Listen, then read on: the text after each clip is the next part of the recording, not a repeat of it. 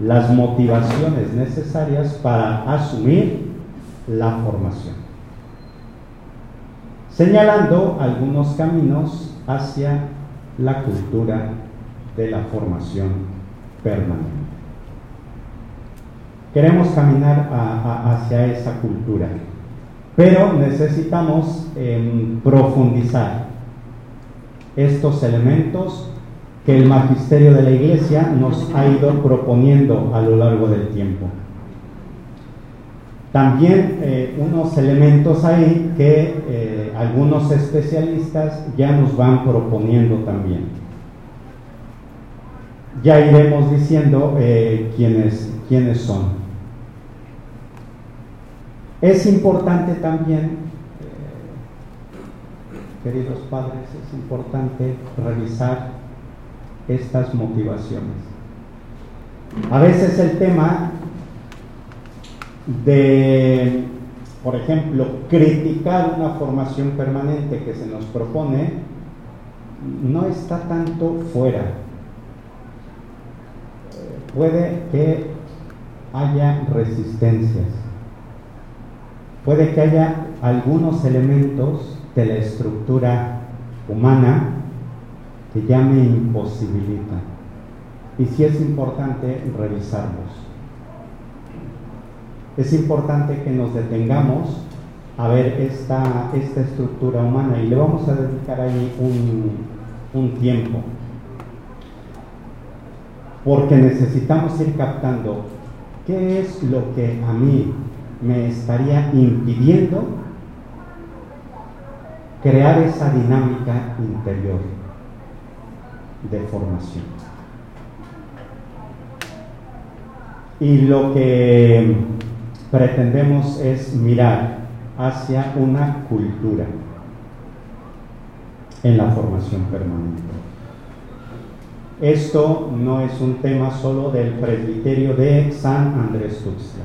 Este es un tema que compete a todos en la iglesia, a los presbíteros en la iglesia y por tanto continuamente hemos de estar ahí trabajando. Este tema, eh, algunos presbiterios con creatividad proponen algunos elementos, descuidan otros. Otros, desde un magisterio bien cuidado, van acompañando, descuidan otros elementos. Y así, en esto estamos eh, creciendo. Este término también es relativamente nuevo. Hay muchos aspectos ahí también en la historia que ya imposibilitan esta formación permanente. Por eso también es importante mirar qué es lo que puede estar impidiendo. Bien, un objetivo así sencillito eh, y prácticamente ahí están también los elementos que iremos abordando. Obviamente los documentos magisteriales, también como, como texto que estará ahí de fondo, del padre Amedeo Cencini, italiano, él es eh, canosiano, y está, eh, es de los especialistas que ha estado ahí en muchos documentos de la iglesia. Por ejemplo, ha estado en la última fase SOR, consultor del la ratio fundamentalis institutionis sacerdotales. Es una persona que, que ha estudiado mucho, que tiene mucha experiencia también por por el trato cercano con muchos sacerdotes, muchos presbiterios, la vida consagrada, él es religioso. Y de repente eh, todo esto le da un bagaje importante y va aportando desde ahí. Entonces el texto es, creemos de verdad en la formación permanente. Antes de publicar este texto, él publicó uno en Paulinas que se llama la formación permanente. Entonces, primero la formación permanente y después ¿Creemos de verdad en la formación permanente?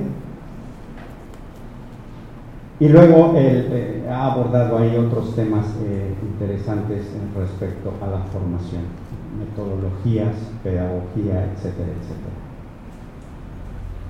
Va a estar ahí entonces este como base. Y eh, para analizar la, la estructura personal, tomaremos como referencia la escuela de eh, Luis María Rula, sacerdote jesuita y ya también una larga tradición en la Universidad Gregoriana. Y hay quien lo retoma, Stefano Guarinelli, el mismo Medio Cencini, y que nos van proponiendo unos elementos interesantes eh, para la revisión de la estructura eh, personal iremos hablando eh, de unos eh, varios elementos que tienen que ver. Y digo, vamos a ir ahí poco a poco presentando lo que Pastores Davo Bobis dice al respecto. Obviamente el directorio para el ministerio y la vida de los presbíteros en su nueva edición.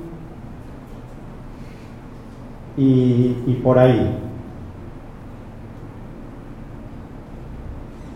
sí quisiera en un primer momento que abordemos este, este aspecto. ¿Qué es lo que tú vas eh, comprendiendo en esta etapa de tu vida, eh, a tantos años de ministerio, sobre formación permanente? Por tanto, esta es una primera tarea que vamos a hacer.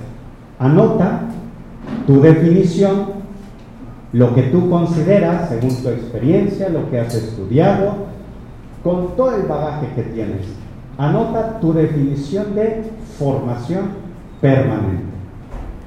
Esto lo primero. Segundo, señala los frutos que has obtenido en tus años en la formación permanente. ¿Qué frutos podrías palpar?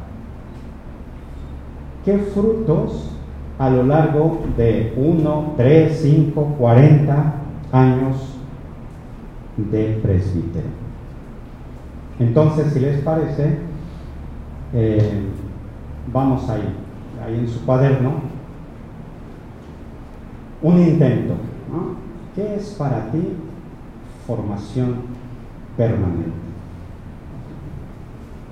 Esto nos interesa porque con todos los elementos que vamos a ir viendo, eh, o puedes tú decirnos a todos lo que nos está faltando, o puedes incluir esto que a lo mejor no habías considerado y que parece importante.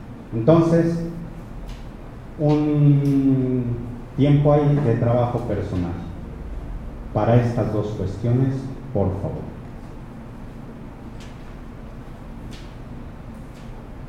Si no trajeron así con qué escribir, pues piénsenlo, piénsenlo.